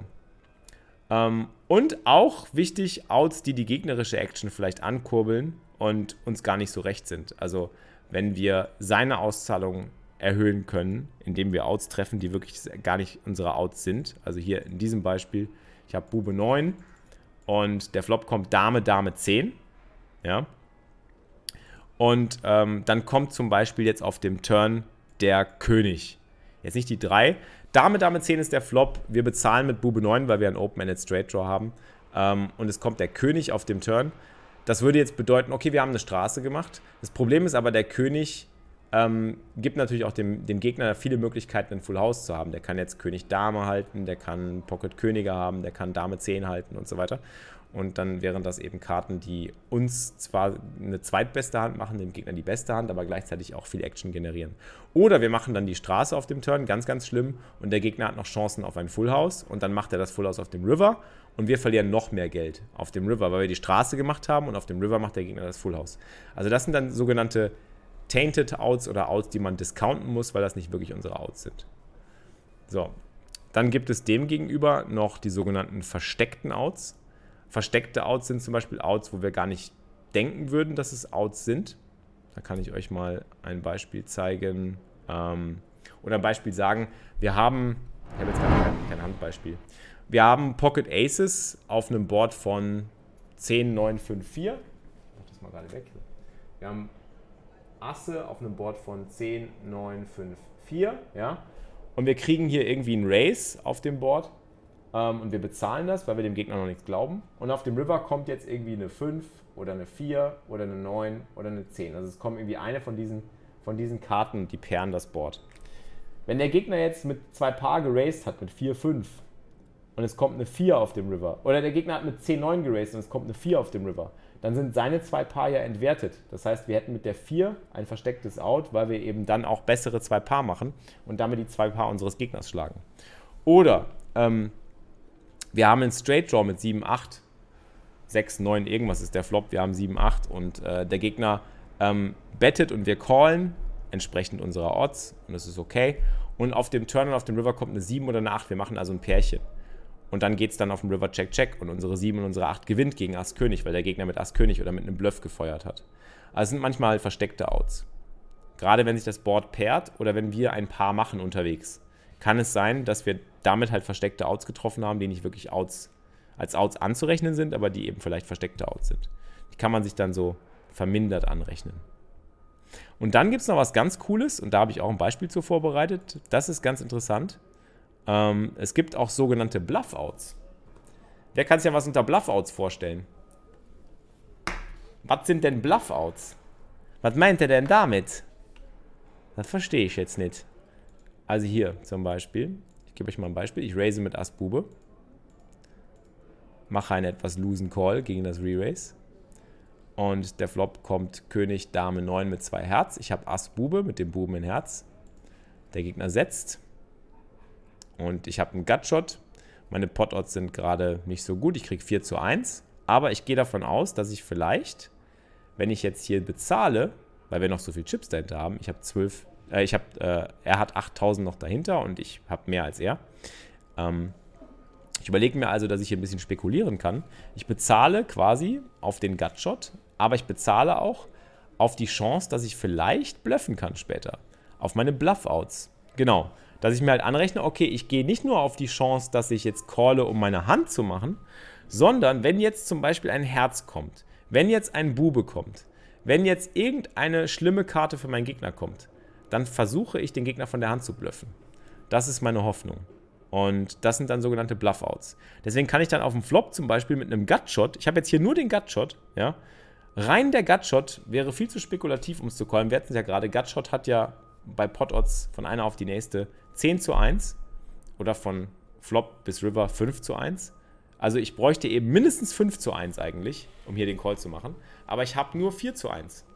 Und das ist ja dann dementsprechend eigentlich ein Call mit einem negativen Erwartungswert, den will ich ja nicht machen. Aber ich rechne mir mehr Outs an, ich rechne mir jedes Herz an, was ich vielleicht noch bluffen kann. Dadurch verschiebt sich das von 4 zu 1 auf vielleicht ähm, eine bessere, eine bessere, also von, von 4 zu 1 auf eine bessere Chance für mich. Und ich könnte mir sagen, okay, dann darf ich den Call halt machen. Eigentlich brauche ich 5 zu 1, aber ich nehme jetzt die 4 zu 1. Und äh, weil ich mir eben jedes Herz noch anrechne. Dann geht es auf einem Turn Check Check. Auf dem River kommt ein Herz. Und zack, kann ich hingehen, große Bett setzen und hoffen, dass der Gegner jetzt hier wegschmeißt und mir eine starke Hand glaubt, ein Flush, zwei Paar oder ein Set. Und vor allen Dingen mit dem ankommenden Flush ist es für den Gegner auch sehr schwer, selber einen Flush zu haben. Also ich check Caller auf dem Flop gegen die 600er Bett. Auf dem Turn kommt eine Blank, es geht Check, Check. Auf dem River kommt der Flush an, ich bette und der Gegner schmeißt weg. Also das sind dann so potenzielle Bluff-Outs einfach. Es piept draußen, hört ihr das Piepen? Piep, piep, piep. Wir haben uns alle lieb.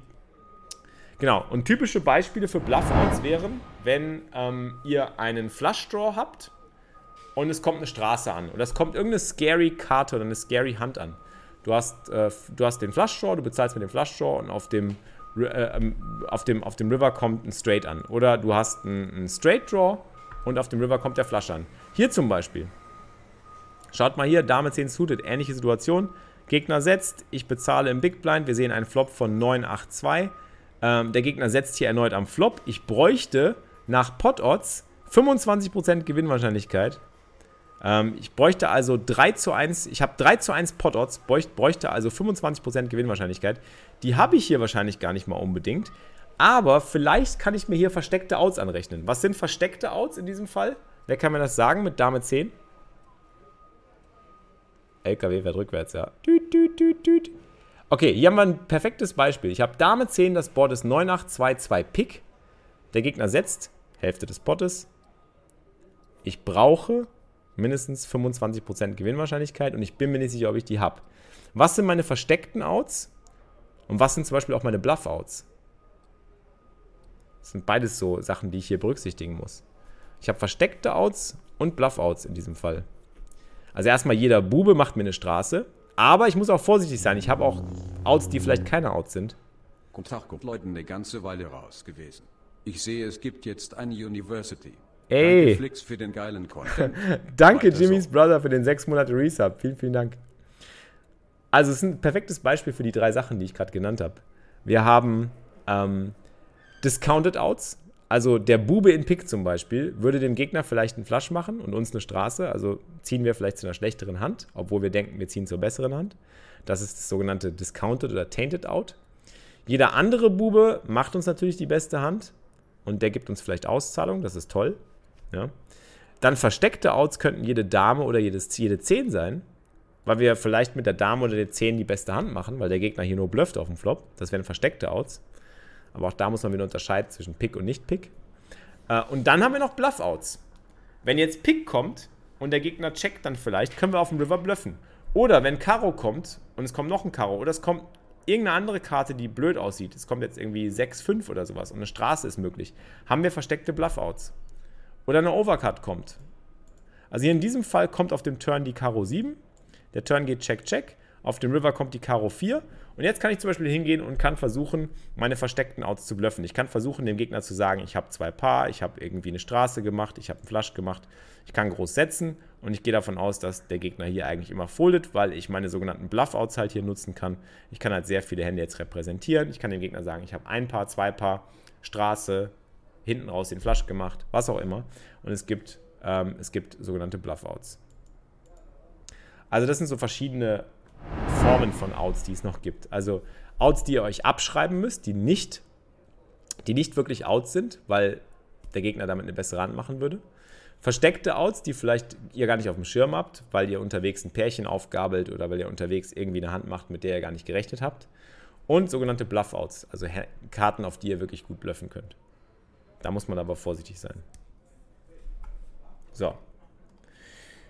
Gut, dann hätten wir jetzt noch äh, zum Abschluss das Thema Implied Odds oder was sind, was sind Implied? Also äh, wir, wir reden ja immer von Odds oder von Pod Odds. Ähm, es gibt aber noch die sogenannten Implied Odds. Und da haben wir eben schon von gesprochen. Das habt ihr bestimmt auch schon mal gehört. Implied Odds sind die Odds, die ich mir anrechnen kann, wenn meine Pot Odds vielleicht mal nicht ausreichen. Wenn die Pot Odds mal wieder nicht reichen, dann müssen die Implied Odds halt her, herhalten. Ähm, was heißt Implied Odds? Kann ich euch auch wieder ein Beispiel zu zeigen. Ähm, Sekunde. Gucken wir, ob ich Beispiel habe. Ich gehe gleich noch auf den Chat ein und beantworte Fragen, keine Sorge. Ähm, hier zum Beispiel. Das ist ein gutes Stichwort für Implied Odds. Schaut mal hier. Ähm, perfektes Beispiel. Ich habe 5-3 im Big Blind. Es gibt ein Race auf 200, einen Call und wir sitzen im Big Blind und müssen nur noch 100 aufzahlen. Da gucken wir uns den Flop an, auch mit 5-3. Und der Flop gibt uns mit 4-2-10 einen sogenannten Open-Ended Straight Draw. Was haben wir gelernt? Open-Ended Straight Draw von Flop bis River. Wir brauchen ungefähr so 33% Gewinnwahrscheinlichkeit. Von einer Straße auf die nächste ungefähr 18%. Es wird gecheckt. Einer der Leute setzt hier und wir schauen uns die Pododds an. Hold'em Manager zeigt uns auch die Pododds immer direkt an. Das ist das Schöne. Äh, die Pododds sind 1 zu 2,7. Heißt, wir brauchen also, um das in sogenannter Gewinnwahrscheinlichkeit auszudrücken, 27% Gewinnwahrscheinlichkeit. Können wir aufrunden, sagen wir mal 3 zu 1. Wir kriegen 3 zu 1, wir brauchen also 25% Gewinnwahrscheinlichkeit. Ähm, die haben wir nicht ganz von einer Straße auf die nächste. Das heißt, wir wissen, wenn wir nur eine Karte gucken, jedes Ass und jede 6 macht uns die beste Hand. Ähm, wenn jedes Ass und jede 6 uns die beste Hand macht, sind das 8 Outs und wir wissen, haben wir eben ausgerechnet, wir haben dann ungefähr so 18% Gewinnwahrscheinlichkeit. Wir brauchen aber eigentlich 27. Ja. Und ähm, dementsprechend würden wir hier schon einen Call machen, der spekulativ ist. Der darauf abzielt, dass wir auf der späteren Straße vielleicht Auszahlungen bekommen. Und das sind die sogenannten Implied Odds. Also wir müssten jetzt, um diesen Call zu machen, mindestens nochmal das anderthalbfache von, diesem, von diesen 415 auf einer späteren Straße bekommen. Und damit rechnen wir aber, weil wenn ein Ass oder eine 6 kommt, setzt uns der Gegner vielleicht nicht auf die Straße. Das ist das Schöne. Also bezahle ich jetzt hier. So, jetzt kommt auf dem Turn aber der König. Also haben wir immer noch nur unseren Straight Draw. Und jetzt geht der Gegner hin und setzt aber nochmal. Und zwar setzt der Gegner sehr klein. Der Gegner setzt hier 500. Wir kriegen also jetzt Potodds von 4 zu 1. Wir bräuchten 20% Gewinnwahrscheinlichkeit. Wir haben wie viel Prozent Gewinnwahrscheinlichkeit haben wir wieder von einer auf die nächste? Ungefähr 18 haben wir ja festgehalten. Jedes Ass und jede 6 gibt uns nur die beste Hand. Wir wissen nicht genau, ob 5 und 3 vielleicht auch noch versteckte Outs sind, aber wir gehen eher nicht davon aus. Ich gehe davon aus, dass der Gegner hier sehr stark ist. Bei Implied Odds geht man immer davon aus, dass der Gegner sehr stark ist. Und man sollte einen Call mit Implied Odds nur dann machen, wenn man wirklich sicher ist, dass der Gegner eine starke Hand hat. Und in diesem Fall glaube ich, dass der Gegner eine starke Hand hat, weil er eben auf zwei Straßen gegen, drei, gegen zwei Leute auch gefeuert hat und auf eine Karte feuert, die natürlich auch eine ziemlich gefährliche Karte ist. Und jetzt gehe ich hin und mache hier einen spekulativen Call, weil ich hoffe, dass ich auf dem River noch Auszahlung bekomme, wenn ich meine Straße treffe oder wenn ich meine, meine Hand mache. Ähm, Problem ist natürlich hier, dass ich keine Position habe, das muss man auch noch berücksichtigen, aber in diesem Fall geht der Plan auf und ich werde ausgezahlt. In diesem Fall wäre zum Beispiel es tatsächlich auch noch so gewesen, dass 5 und 3 noch versteckte Outs waren Ich aber gar nicht sicher bin, dass 5 und 3 versteckte Outs waren, weil der Gegner Ass Dame hält. Und das sind alles so Überlegungen, die muss man natürlich auch mit einbeziehen. Also ich hoffe einfach nur oder ich spekuliere. Und das Problem ist wirklich, dass man beim Pokern nie genau weiß, was sind jetzt meine Outs oder was sind Outs, die der Gegner hat. Was sind versteckte Outs, was sind Outs, die ich abziehen muss, was sind Bluff-Outs. Und das muss ich ja auch für den Gegner überlegen. Das gilt ja nicht nur für mich, das, muss ja, das gilt ja auch für den Gegner. Der Gegner könnte hier in dem Beispiel mit Ass Dame, selbst, nehmt mal an, ich calle hier auf dem Turn und ich treffe die 5 auf dem River. Dann hätte ich ja die beste Hand. Der Gegner hat ja nur Ass hoch. König 10, 4, 2 ist das Board, auf dem River kommt die 5. Ich mache mein paar Fünfer. Wenn es Check-Check geht, gewinne ich. Dann wäre die 5 ein verstecktes Out. Aber wenn der Gegner sich dann dazu entscheidet, auf dem River nochmal zu bluffen und all-in geht, dann schmeiße ich die 5 ja weg, ohne es zu wissen. Das heißt, ich habe zwar spekuliert, aber ich habe mich verspekuliert, weil ich nicht damit gerechnet habe, dass der Gegner nochmal blufft. Ja? Wenn ich aber davon ausgehe, dass der Gegner sehr, sehr stark ist und dass der Gegner auf dem River dann all-in geht, dann kann ich den Call machen, weil dann weiß ich, ich kriege nur die Auszahlung, wenn der Gegner die bessere Hand hat und dann mache ich einen richtigen Call, weil ich die, diese Kohle von ihm bekomme. Also das ist ganz, ganz wichtig, dass man sich diese Spekulation nicht schön redet. Ja? Also das ist die Warnung hier an dieser Stelle. Redet euch eure Spekulationen mit Implied Odds nicht schön, denn Implied Odds sind gefährlich. Man kann immer alles mit, mit Implied Odds rechtfertigen. Man kann hingehen und sagen, ja, ich call das jetzt mal, weil ich habe ja Implied Odds, äh, habe ich beim Flix gehört, Implied Odds kann man sich anrechnen, weil ich kann ja dann noch bluffen und dann kommt noch die Karte und damit mache ich noch die beste Hand und das funktioniert bestimmt. Ich spekuliere einfach. Also ihr solltet wirklich nur realistische Einschätzungen machen und nicht zu loose da den Call machen und alles immer mit Implied Odds rechtfertigen. Pot Odds und Implied Odds sind schon wichtig, aber Implied Odds sind eben eine Einschätzungssache, Pot Odds sind eine reine Mathematiksache. Und deswegen ist die Grundlage, die mathematische Grundlage zu haben, immer wichtiger als die Einschätzung. Ähm, denn dann, damit seid ihr auf jeden Fall auf der sicheren Seite. Ja? Ich hatte Optionen, ich hatte Outs, ich hatte Möglichkeiten. So, jetzt habe ich noch eine Preisfrage, die habe ich heute Morgen schon ge gepostet, aber ich will es jetzt nicht, ja, ne, keiner, wer es jetzt weiß, nicht spoilern. Okay, jetzt habe ich eine Preisfrage für euch. Okay, wir haben einen Pot von 1000 Dollar. Okay, hier ist ein Pot von 1000 Dollar. Jetzt bin ich mal gespannt. Jetzt, jetzt, müsst, jetzt, müsst, jetzt könnt ihr alle mitmachen bei diesem, bei diesem. Das ist ein Quiz zum Abschluss. Wir haben einen Pot von 1000 Dollar und wir haben einen Stack von 1000 Dollar. Okay? So. Ich will jetzt bluffen. Ich mache jetzt hier Bluff-Alarm. Ich weiß, mein Gegner hat die bessere Hand. Also angenommen, mein Gegner hat Ass König und der Flop ist irgendwie König X, X, X, X. Also auf dem Board liegt ein König. Mein Gegner hat bestimmt Ass König es liegt vielleicht auch ein Flasch, es liegt vielleicht auch eine Straße, ich will bluffen. So, ich sage mir jetzt, okay, wenn ich jetzt bluffe, dann gehe ich jetzt all in. Für, 1000, für die ganzen 1000 Dollar gehe ich jetzt all in. Ja? Ich gehe jetzt all in mit 1000 Dollar in einen 1000 Dollar Pot. Jetzt die Preisfrage, Chat. Wie oft muss mein Bluff funktionieren, damit ich Profit mache? Gebt mal eure Antwort. Wie oft muss mein Bluff funktionieren? Ich schiebe 1000 Dollar all in und ich will meinen Gegner von Ass König runterbluffen. Wie oft muss das funktionieren, damit ich hier bei einem Pot von 1000 Dollar und einem Stack von 1000 Dollar Gewinn mache, langfristig? Wie oft muss das funktionieren? Schreibt mal in den Chat die Prozentzahl. Was denkt ihr? Daxe sagt 33. Corlistick sagt 33. Lucy Goosey sagt 100. Heisenberg sagt 33. 133. 34. 34. Die Frage ist, ist der Gegner ein Russe? Also ich riskiere 1000 Dollar, um 1000 Dollar zu gewinnen. Wie oft muss das gut gehen? Schlingling sagt 51, Sir Mac sagt 50, Salvatore sagt 25, Fridolin sagt 50, 33, 66. 50, 66, 51, 33, 50. Also ihr schwankt alle zwischen mehr als 50 und mehr als 30, wenn ich das richtig sehe. Oder mehr als 33. Keine Ahnung, aber ich komme nur auf 33. So, und da haben wir schon die erste Problematik. Da denkt ihr nämlich jetzt genau in der Kategorie, mit der wir eben gearbeitet haben. Eben haben wir so viel mit Podots gearbeitet. Ich nehme den Telefonjoker. So, ich löse auf. Alle die, die 33 gesagt haben, liegen falsch. Alle die, die irgendwas anderes als 50 gesagt haben, liegen falsch. Es muss mehr als 50% sein. Und ich erkläre es auch. Und ihr sagt jetzt alle, hä, wieso das denn? Also ich brauche mehr als 50% Erfolgsquote. Und jetzt denken sich alle, what the fuck? Eben hat er doch die ganze Zeit gesagt, wenn ich 2 zu 1 bekomme, dann brauche ich nur 33%, weil ich 1000 investiere für 1000. Ja, genau das ist der Knack, genau das ist der Knackpunkt. Wir müssen uns das wieder als Kuchendiagramm vorstellen. Ich riskiere 1000 für 1000. Also was mache ich? Ich riskiere 1 zu 1. Das sind die Potodds. Ich bekomme jetzt nicht mehr irgendwie einen Kuchen, wo 2000 drin sind. Ich darf diese 1000 nicht zum Pot dazu zählen. Das ist genau der Punkt, den ihr, den ihr vorhin gefragt habt. So, darf ich mein Investment dazu zählen? Ihr dürft euer Investment nie zum Pot dazu zählen. Euer Investment ist immer separat.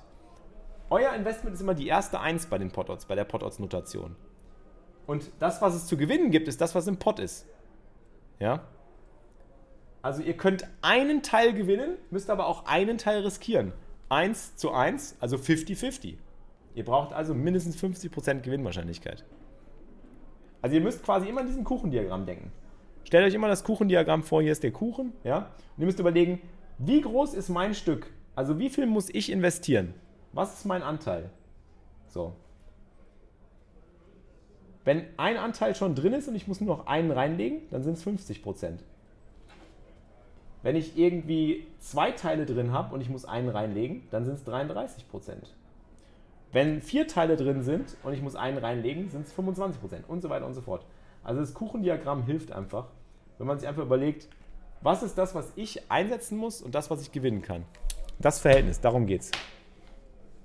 Moment, Felix. 1000 Dollar Pot riecht nach High-Stakes Cash Game. Das wiederum bedeutet, die Rex dort folgen so gut wie nie. Die Eurocoin, also nicht All-In gehen. Ja, stimmt. Immer veganer Kuchen. So, dann machen wir jetzt noch eine kurze Fragerunde. Wir sind schon wieder weit drüber hier über der Zeit. Habt ihr doch irgendwelche Fragen? Das war jetzt das Quiz zum Abschluss. Quizfrage, Deep Stack Pot. 1000 Dollar im Pot, ich bluffe All-In mit 2000 Dollar. Ja, da bin ich mal gespannt. Wer kann das beantworten? Ich kenne die Antwort. Ich riskiere 2000 für 1000. Also 1,5 zu 1.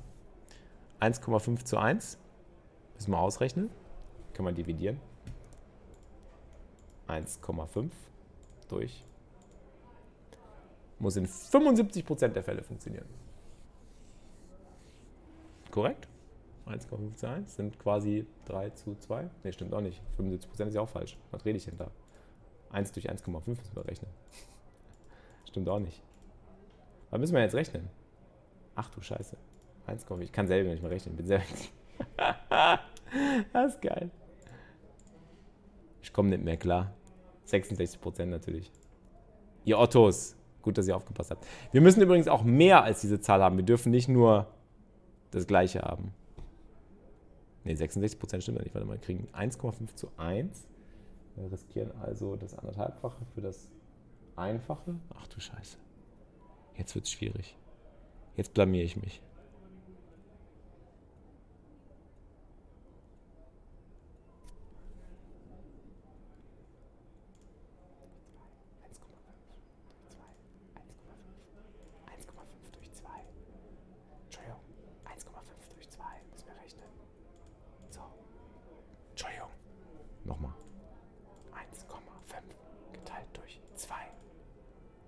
75 Prozent. Also 76 Prozent brauchen wir. Stimmt doch. Ne, 66 ist ja nicht richtig. Wenn wir das Zweifache, wenn wir das Doppelte, achso, wieso habe ich 1,5? Ach komm. Hört auf. Du investierst 2000 für 1000, also 2 zu 1, natürlich. Das muss in 66 Prozent der Fälle funktionieren. Richtig. Gut aufgepasst. Wie komme ich denn auf 1,5 zu 1? Also du willst 2000 bluffen in einen Pot von 1000. Ich weiß auch nicht, wie ich auf 1,5 gerade gekommen bin. So, jetzt habe ich euch schön die ganzen, jetzt habe ich euch schön hier ähm, nochmal einen mitgegeben zum Abschluss. Ja, Mittagspause ist schon zu lange her. Ähm, was hat der Mann studiert? Äh, nee, nicht Mathematik, das stimmt nicht. Es muss in 100% klappen, sonst fliegt mein Laptop. Das ist gut. Ich habe auch schon wieder Hunger. Ja, ich merke, ich merke, der Hunger, der Hunger, der Hunger ist das Problem. Immer diese, diese Fangfragen. So, habt ihr noch Fragen? Habe ich noch irgendwelche Fragen nicht beantwortet? Oder gibt es noch irgendwas, was vielleicht jemand fragen will? Vielleicht auch die Leute, die irgendwie zum ersten Mal eingeschaltet haben? Don Promillo, danke dir für den 10 Monate Resub. Glück. Wieder was gelernt, danke. Das freut mich, das ist schön. Bitte vegane Sahne. Oh ja, ich habe noch vegane Sahne im Kühlschrank. Herr Lehrer, Herr Lehrer. Genau, das schneiden wir raus. Für einen Podcast wird das rausge rausgeschnitten.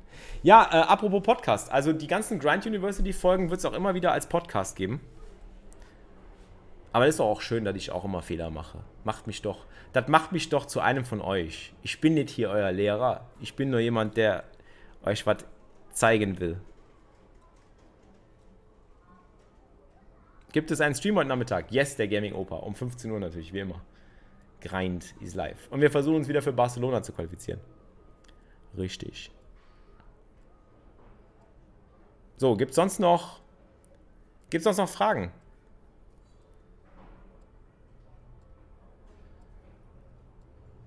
Es gibt 30 Dollar Rabatt beim Your Edge Live Cash Game Kurs. Richtig, Pokerici. Wenn ihr den Your Edge Live Cash Game Kurs haben wollt.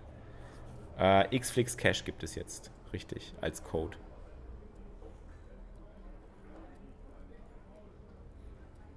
Wo fängt man am besten an zu spielen? Du meinst wahrscheinlich, welche Formate, Erjador? Ich würde dir normalerweise erstmal Sit and Goes empfehlen, aber ich würde dir am besten empfehlen, erstmal alle möglichen Formate mit Play Money durchzutesten. Ja, Artikel über Yannick, den wollte ich nachher noch posten, stimmt. Ja. Hände review ich heute nicht mehr. Ja, ansonsten sehen wir uns ja morgen wieder zum Training. Dann bringt ihr die Fragen morgen nochmal mit. So, wen hosten wir jetzt hier auf Twitch? Zu wem schicke ich euch jetzt rüber? Freunde. Wen können wir denn hier raiden? Ach, Pokerstars ist ja schon live. Was machen die? Was zocken die da gerade? Die sind live? Leaderboard? Ach, die spielen ein Spin Go? Ach, die spielen gerade dieses Spin Go. Ich raide die Leute. Die spielen gerade dieses, dieses Spin Go ähm, von dem Leaderboard. Die haben ja um die K.O.s gespielt. Voll geil. Oh, Jamila hat in, in Vegas 16k gecasht. Nice. Ah, Thomas Tom, du hast den Artikel schon gepostet. Sehr nice. Leute, Ausrufezeichen Podcast. Ähm, wenn ihr die Grind University Folgen ähm, nochmal nachhören wollt. Ich bedanke mich auf jeden Fall fürs Einschalten. Vielen, vielen Dank, äh, dass ihr dabei wart. Ähm, verzeiht mir meine kleinen Rechenfehlerchen. Äh, ist ja nicht so, als ob ich den Scheiß studiert hätte. Ähm, ich bin auch nicht hier euer Lehrer, sondern ich will euch einfach nur so ein bisschen was äh, mitteilen. Äh, und das auf die bestmögliche Art und Weise. Deswegen immer cool, wenn wir äh, uns gegenseitig da auch verbessern und helfen können.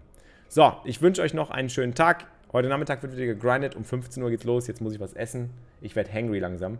Und wir raiden jetzt Pokerstars. Macht mal alle schön Grindy Modes in den Chat beim Pokerstars Kanal. Macht's gut, bis später. 3 Uhr. Ausrufezeichen Podcast im Chat. Tschüssing.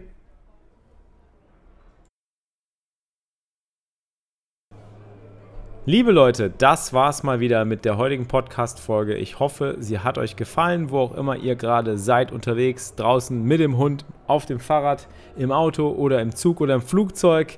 Ich glaube, den Grind Poker Podcast kann man sich überall auf die Ohren packen und ich freue mich natürlich immer wieder über Feedback, egal auf welcher Plattform, ob über Social Media. Ihr könnt mir gerne auf Insta eine private Nachricht schreiben oder ihr lasst es öffentlich, umso geiler auf dem iTunes-Profil. Das würde natürlich auch besonders helfen.